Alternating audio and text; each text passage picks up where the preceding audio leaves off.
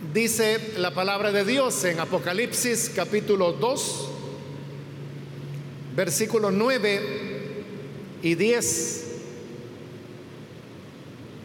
Conozco tus sufrimientos y tu pobreza. Sin embargo, eres rico. Sé cómo te calumnian los que dicen ser judíos, pero que en realidad no son más que una sinagoga de Satanás.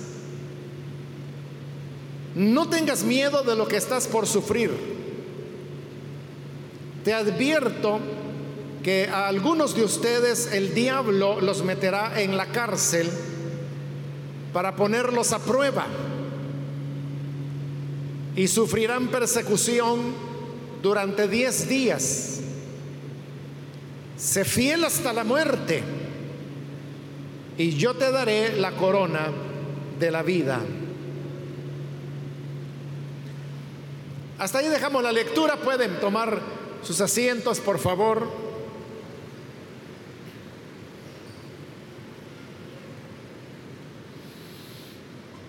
Hermanos, hay un, dicho que se ha vuelto popular entre los cristianos, al punto que también se han compuesto algunos cantos cristianos que hacen alusión a este dicho, y es el que dice, después de la tormenta viene la calma.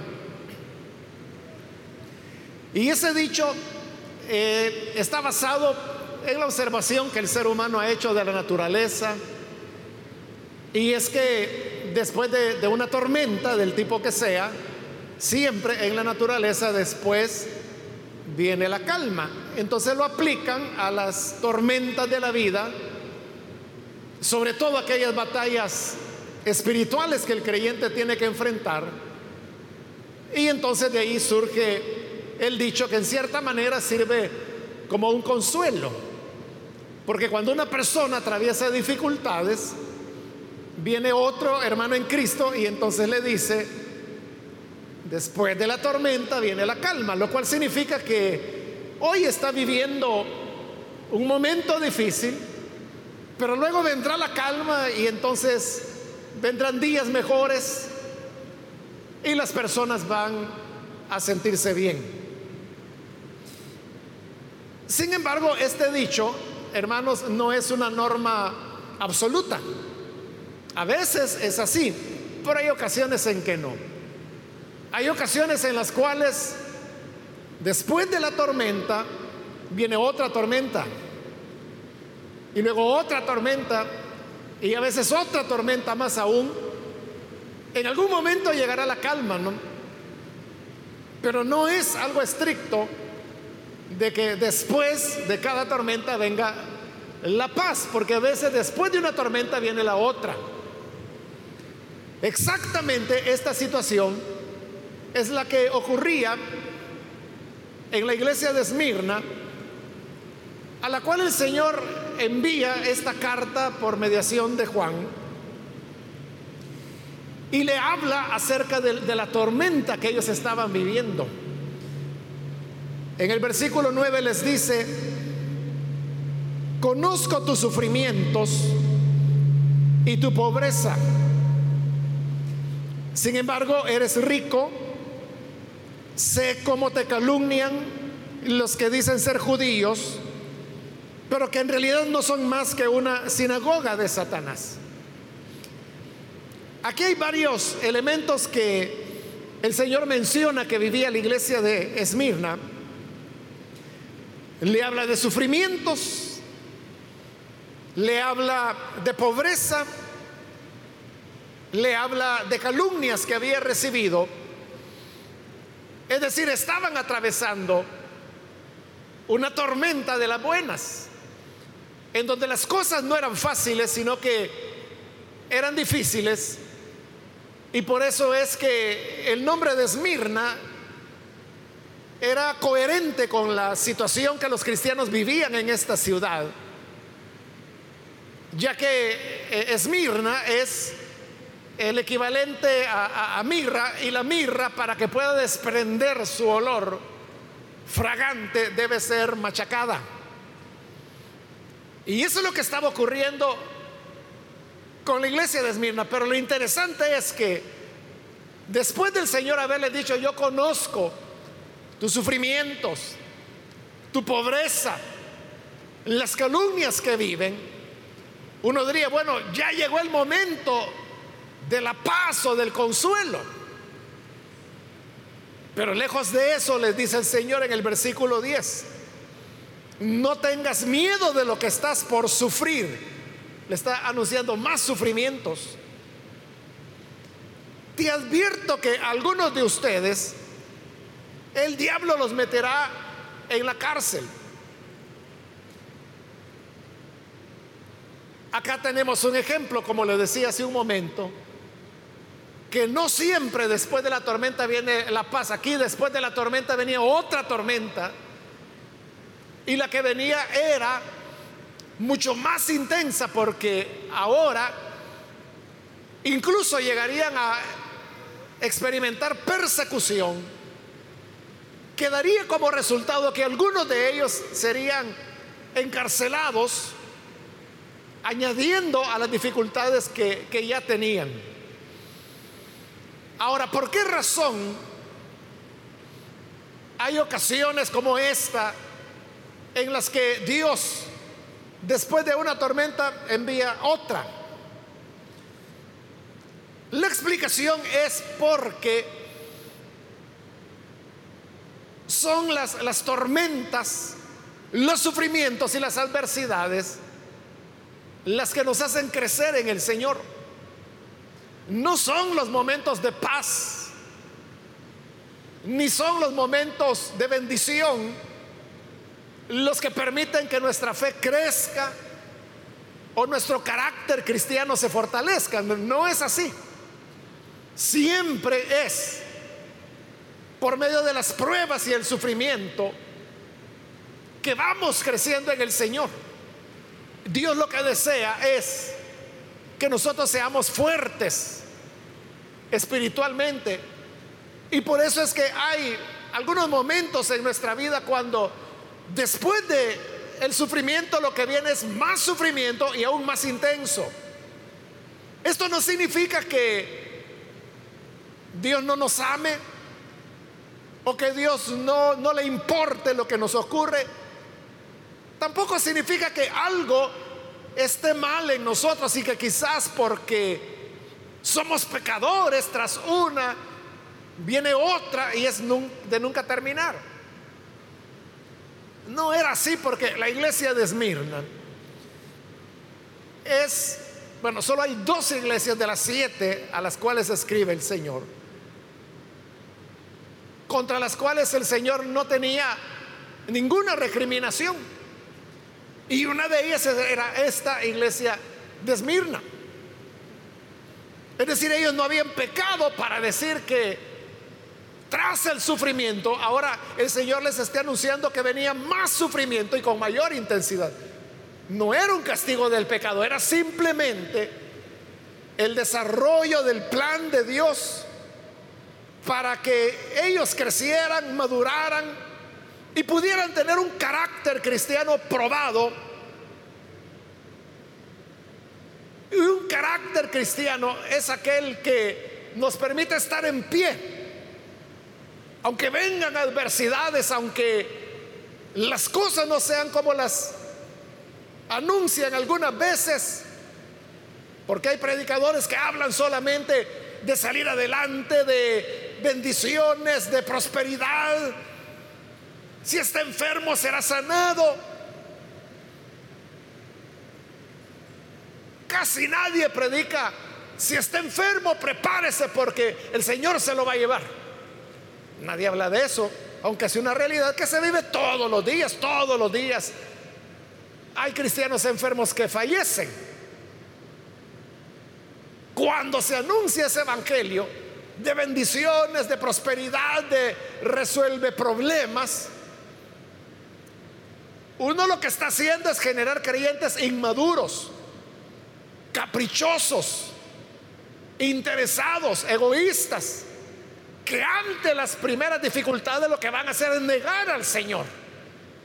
son esas personas que solamente están en la iglesia como visitantes temporales, como turistas que van de paso por la congregación, pero son las personas que no están más de un año, fueron aves de paso, precisamente porque no entendieron que el Evangelio no siempre es de que si tienes problemas el Señor te lo resuelve. No, a veces tienes problemas, Dios lo que va a hacer es enviarte más sufrimiento. ¿Qué es lo que está ocurriendo allí en Esmirna? Pero estos sufrimientos tienen su propósito. Y este propósito, el Señor se los anuncia en ese mismo versículo 10 donde les está anticipando lo que viene. Porque dice, no tengas miedo de lo que estás por sufrir. El Señor ya les dijo, conozco tu sufrimiento. Pues déjame decirte que viene más sufrimiento. Pero no tengas miedo. Significa entonces que la continuación del sufrimiento o el incremento del sufrimiento lo que hace es fomentar nuestra fe. Porque cuando el Señor dice, no tengas miedo,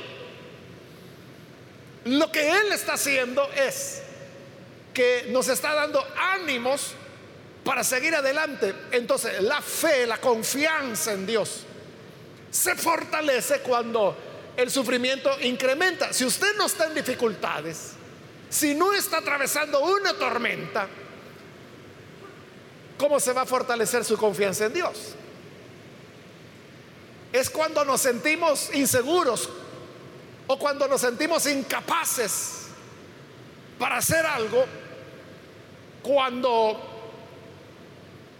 experimentamos temor. Y ahí es cuando el Señor viene y nos ayuda.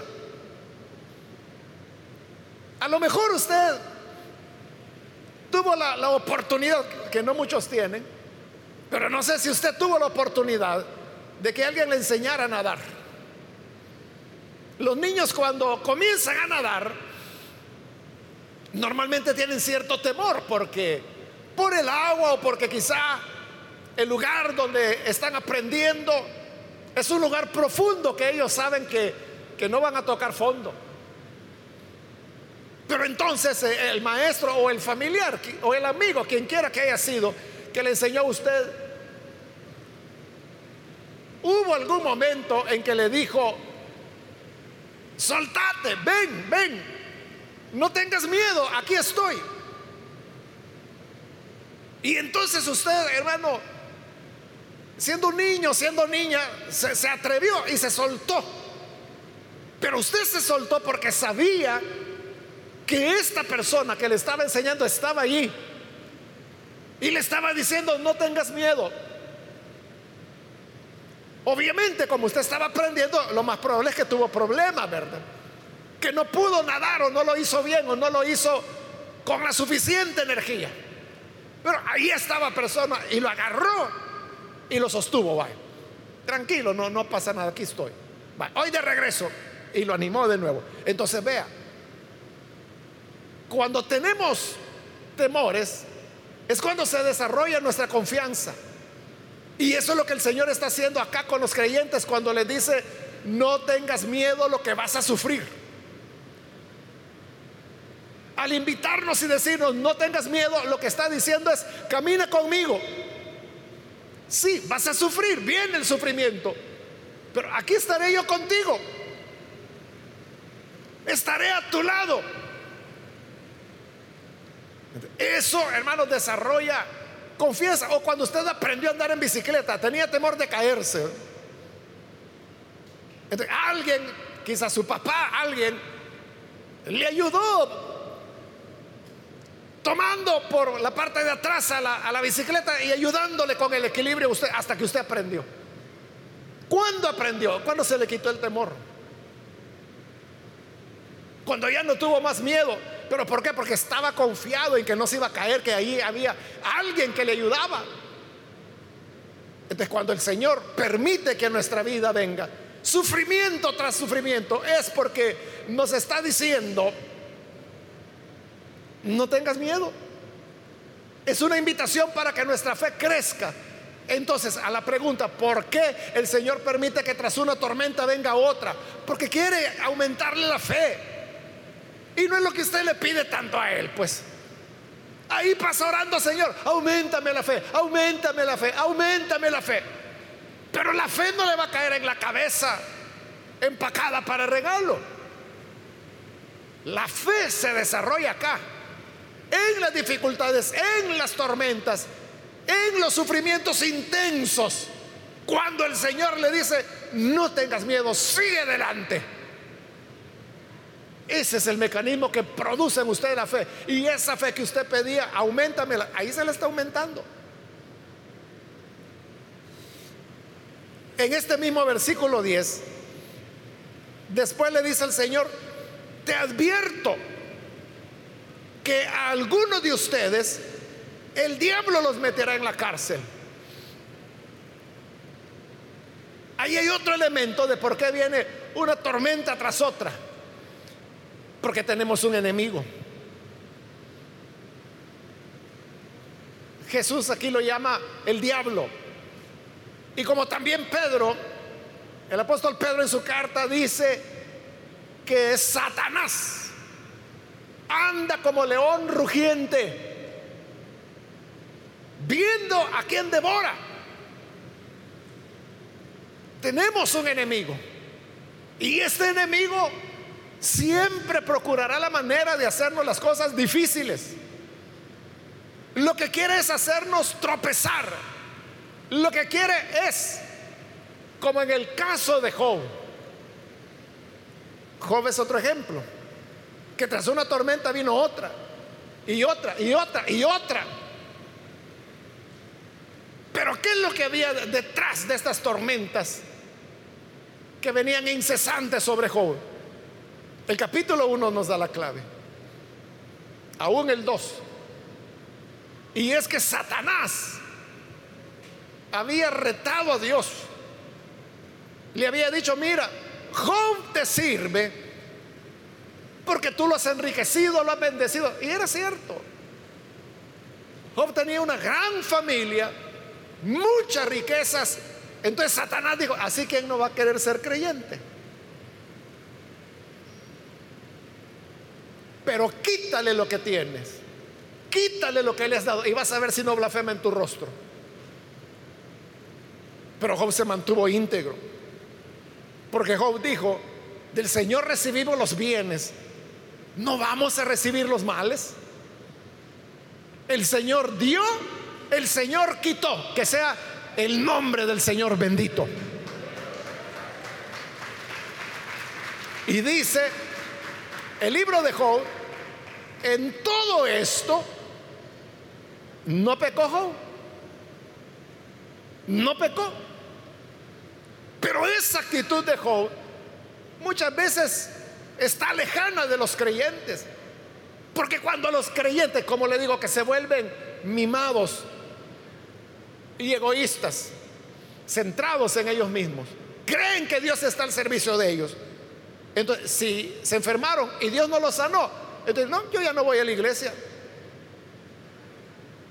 Otras veces le he dicho, y eso es cierto, hermano, aquí en esta iglesia yo conozco gente que estuvo años y fueron muy serviciales. Pero que hubo un momento en la vida cuando ellos pensaban que tenían derecho a que Dios les hiciera tal o cual cosa.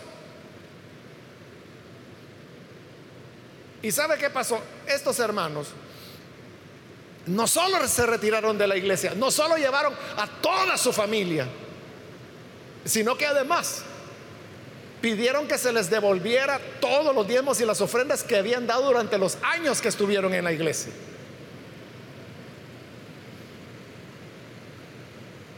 ¿Y cómo se hace para saber eso, hermano? O sea, ¿cómo alguien puede saber cuánto es lo que usted ha dado en años que tenga de estar en la iglesia? Quizá ni usted lo sabe.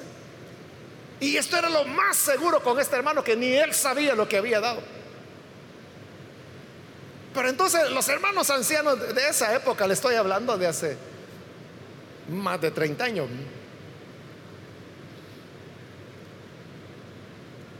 Le dijeron, o sea, sabían que el hermano estaba molesto y todo eso. Se había peleado con Dios, estaba enojado porque Dios no le había concedido su capricho. Entonces le dijeron, vaya hermano, está bien, ¿cuánto calcula usted que ha dado? Y él dijo una cantidad, yo no me acuerdo, hermano. Hace mucho de eso, yo ni era pastor, acá estaba en Santa Ana. El pastor de acá fue quien me lo contó, pero la cosa es que él pidió una cantidad grande, ¿no? Y la iglesia se lo dio. A lo mejor no era eso lo que él había dado, pero la iglesia no, iba a estar peleando por eso, ¿verdad? Entonces, lo quiere regreso, Tommy, ahí está. Se lo llevó y bueno, le fue muy mal al hermano. No se puede esperar otra cosa, ¿verdad? Pero eso le pongo como ejemplo de aquel que cree que Dios está para servirle, Dios tiene que complacerme en mi, capricho. Es que yo le he servido a Él, entonces Él tiene que darme lo que yo le pido. Es que si mi abuelita se enferma, Él tiene que sanarla porque es mi abuelita. No, no es así. No es así. Ahí estaba Satanás, que retó a Dios y le dijo, mira, sí, Job, te sirve porque lo has enriquecido, pero quítale todo y vas a ver si no se endiabla este y te blasfema. Entonces Dios le quitó todo. Pero Job siguió adorando al Señor. ¿Seremos nosotros capaces de eso? Que aunque no recibamos nada de Él, al contrario, que nos quite lo que tenemos usted le seguiría sirviendo. Por eso es que el Señor dice acá, te advierto que Satanás va a meter a algunos de ustedes en la cárcel. Te advierto que tienes un enemigo, alguien que está retándote. Lo dice con claridad. Vea, te advierto que algunos de ustedes el diablo los meterá en la cárcel para ponerlos a prueba. Para ponerlos a prueba. O sea, eso es lo que Satanás hizo con Job. Como Job se quedó pobre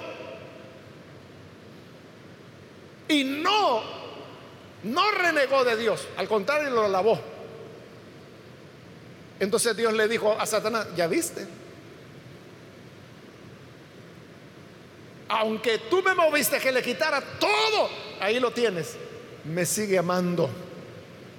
Y Satanás le ah, sí, claro, porque todo lo que el hombre tiene dará con tal de salvar su pellejo, pero tócale su pellejo y vas a ver si no te blasfema. Entonces, Dios le quitó la salud y lo enfermó con una sarna que se le extendió desde la coronilla de la cabeza hasta la planta de los pies, todo el cuerpo Job lo tenía lleno de sarna, era insoportable aquello.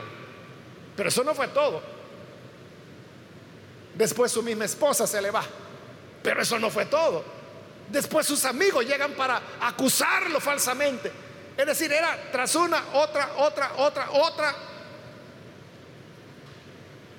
Y Job continuaba diciendo, yo sé que mi redentor vive. Y que un día en mi carne he de ver al Salvador puesto a prueba. Cuando tras una tormenta viene otra, Dios te está poniendo a prueba. Está probando tu fidelidad. Está probando si tú estás aquí por el Señor o si estás aquí por lo que recibes. Ese, hermanos, es, el gran problema de aquellas iglesias que se fundan sobre la base de regalos. Hay misioneros y lo hacen con muy buena intención, hermanos. Yo conozco varios de ellos y son hermanos cristianos que aman al Señor y ellos creen que están haciendo bien. Entonces, cuando vienen, porque son extranjeros, son misioneros, entonces vienen y van a establecer una iglesia, entonces, ¿sabe lo que traen? Quintales de arroz, quintales de maíz, quintales de frijol. Y llegan a una comunidad pobre y empiezan a repartirle a la gente. después que una jornada médica, después que traen libros para los niños, después que zapatos para los niños, después que llegó Navidad, juguetes para todos los niños, después que cena de esto, cena de lo otro, otros quintales de arroz, oh, y ahí están regalando, regalando, regalando, y se va formando la congregación. ¿Y cómo que no? Si cada 15 días les están dando algo, cada 15 días les dan una despensa, entonces la gente está ahí, pero ¿por qué está ahí? Porque aman al Señor. O porque tienen comida gratis, o atención médica gratis, o regalo para los niños en, Navidad. Como le digo, yo, no es que lo vea malo, ¿verdad? Pero el, problema es cuando hay que hacer una separación. Bueno, la cosa es que ahí van construyendo la iglesia, hacen el edificio y la gente sigue llegando. El día que ellos ya no pueden, por la razón que sea, quizás porque se terminó ese programa misionero y entonces ya queda el pastor de esa iglesia. Entonces, ese pastor tiene que ser autosuficiente. Entonces, esa gente que está acostumbrada a recibir y a no dar, hermano, se van. Y si no se van, se quedan. Pero se quedan sin dar nada porque se les enseñó lo contrario, a recibir y no a dar. Pobres estos hermanitos que quedan ahí. Y todo el fervor que había, la algarabía, se apaga. Por eso le decía, ¿por qué venimos acá? Por lo que el Señor es o por lo que queremos que nos dé. Dios tiene muchas cosas que darnos. Dios ha prometido bendecirnos. Pero aquí el punto es que aun cuando no nos bendiga, aun cuando detrás de una tormenta venga otra, aun cuando Satanás aumente la temperatura del sufrimiento y nos meta en la cárcel, aún ahí continuaremos cantando himnos al Señor, como Pablo y Silas lo hicieron en la prisión de Filipos. Ese es el creyente que verdaderamente perseverará, que verdaderamente ha madurado en la fe. Y les dice el Señor, sufrirán persecución durante 10 días. El número 10, hermanos, es un número de prueba en la Biblia. Como por ejemplo en el libro de Daniel, que los querían hacer comer de la comida sacrificada a los ídolos. Pero Daniel dijo, mira, danos solo agua y legumbres durante 10 días. Ahí están los 10 días de prueba. Y a los 10 días nos revisas a ver si hemos empalidecido o hemos perdido peso o estamos más saludables. Pero aquí hay una verdad. Y es que el sufrimiento tocará su fin. Porque el Señor nos dijo, y sufrirás. ¿Pero cuánto? ¿Toda la vida? ¿30 años? ¿40 años? El Señor dijo, 10 días. Es decir, el día 1 en la prisión. Eso iba a estar amargo, hermano. El día 2, el 3, el 4. Pero el 10 era el último día. Y en el día decimos primero, iban a recobrar la libertad. Entonces, como creyentes, Siempre, hermano, guardamos la esperanza que el sufrimiento que atravesamos tiene un fin. No es para siempre. Terminará. Y termina el versículo diciendo una invitación. Sé fiel hasta la muerte y yo te daré la corona de la vida. Entonces debemos mostrar fidelidad al Señor hasta la muerte. ¿Qué significa hasta la muerte? ¿Hasta que se nos acabe la vida? ¿O significa hasta fidelidad, hasta estar dispuestos a dar la vida, hasta llegar a la muerte? No importa cómo lo quiera interpretar. lo interprete de una manera o de la otra, hay una verdad ahí y es fidelidad. Así que hermanos, como Pedro dice, no nos asustemos del fuego de la prueba que ha venido sobre nosotros. Como que si fuera cosa extraña. Esto no es extraño. Los cristianos estamos para ser probados.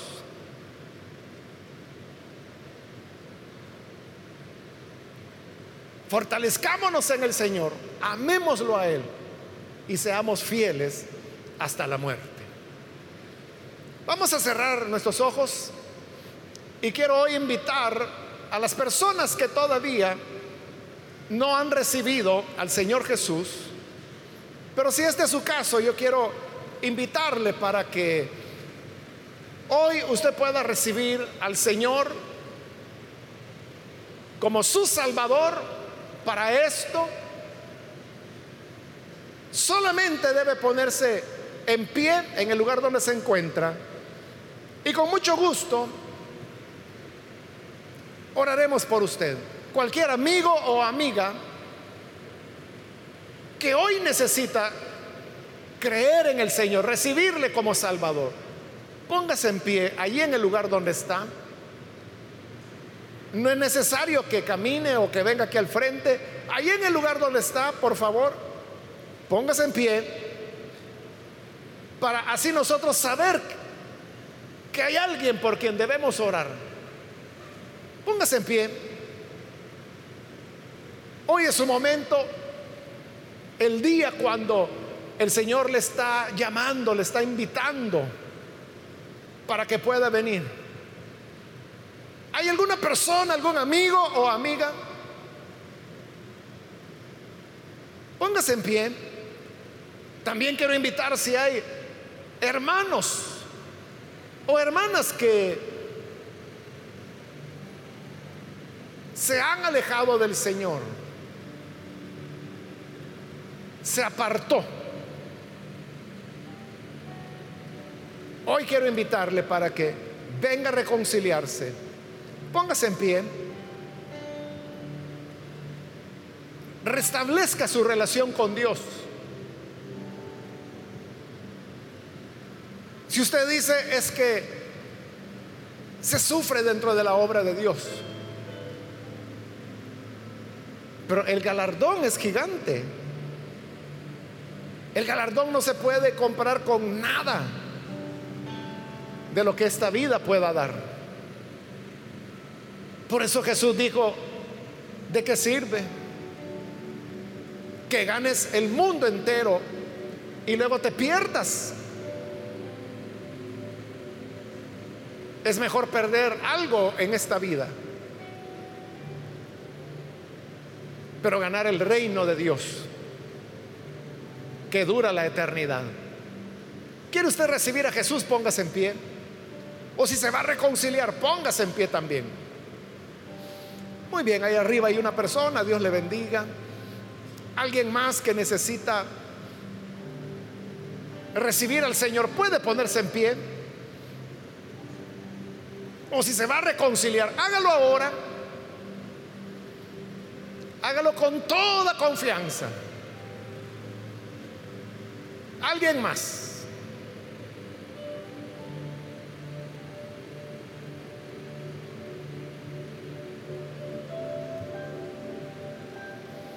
Vamos a orar en este momento.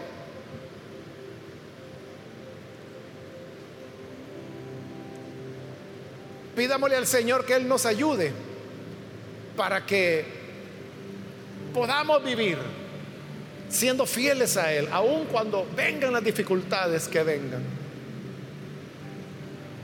Entender que Él dio, Él quitó. Su nombre debe ser bendito. Y sigamos sirviéndole y amándole. Señor amado, gracias te damos por las personas que en este lugar y a través de televisión, de radio, de internet, están abriendo su corazón para recibirte como Salvador. Te rogamos, Padre, que bendigas a cada persona, ilumínales, a los que hoy creen, sálvalos, redímeles, produce en ellos el nuevo nacimiento y la comprensión de que estamos para servirte, no para servirnos de ti. Bendice a cada hermano también, ayúdanos a todos a buscarte a ti. Si recibimos de ti, eres nuestro Señor. Si no recibimos de ti, eres nuestro Señor. Si perdemos lo que tenemos, eres nuestro Señor. En todo serás nuestro Señor. Nosotros tus siervos y haremos tu voluntad. Haya sufrimiento, venga tormenta tras tormenta. Haya tormenta y no venga la paz. Siempre continuaremos sirviéndote. Es nuestra oración en el nombre de Jesús nuestro Señor. Amén.